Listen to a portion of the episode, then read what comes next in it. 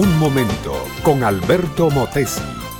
Una respuesta práctica a tus interrogantes sobre tu vida y los problemas del mundo moderno. El Salmo 43 es un salmo breve, pero igualmente está lleno de sustancia. Parece escrito por un hombre que está sosteniendo algún pleito o juicio de esos que abundan en la vida de la ciudad. Comienza con un pedido de justicia.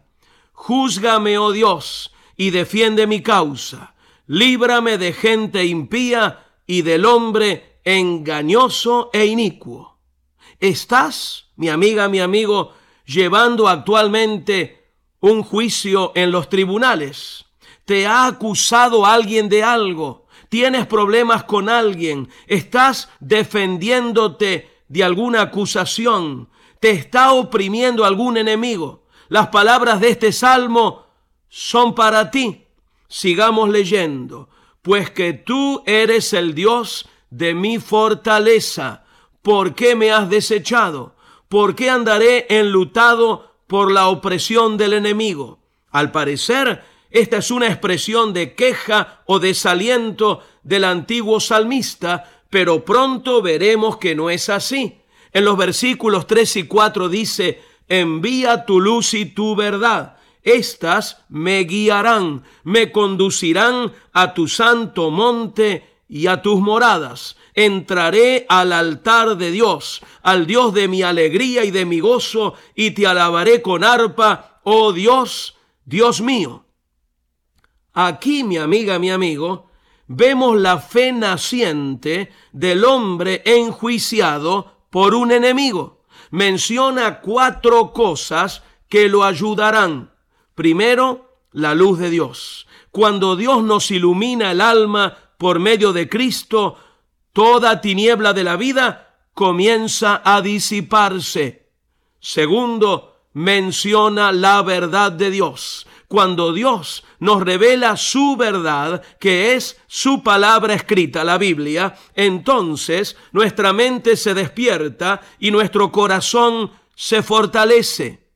Tercero, menciona el santo monte de Dios. Esto es una referencia clarísima a la verdadera iglesia de Dios, que es la congregación de sencillas mujeres y hombres que creen en Cristo, aman a Cristo y le sirven de todo corazón.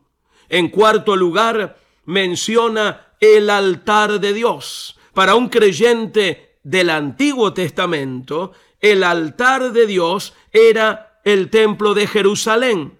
Pero para nosotros, que vivimos en la era cristiana, el altar de Dios es el mismo Señor Jesucristo, resucitado, glorificado, al cual amamos y seguimos en espíritu y en verdad. Cristo es nuestro único y solo altar y a Él adoramos y servimos. El salmista comprende que en Dios y solo en Dios puede hallar defensa contra sus enemigos. Tiene enemigos físicos y enemigos espirituales, pero de todos ellos el Señor lo librará. Por eso le dice a su propia alma tribulada, ¿por qué te abates, oh alma mía, y por qué te turbas dentro de mí? Espera en Dios, porque aún he de alabarle, salvación mía y Dios mío. Y con esto llegamos a la quinta cosa de Dios, que es el hombre que pertenece a Dios. El salmista se ha entregado de corazón al Señor para que Él lo salve.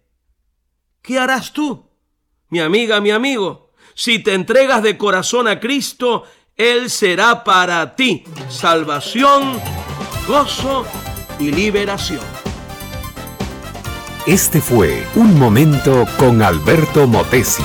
Escúchanos nuevamente por esta misma emisora. Educación que transforma. ¿Te quieres preparar mejor? Visita Facebook y busca Alberto Motesi University.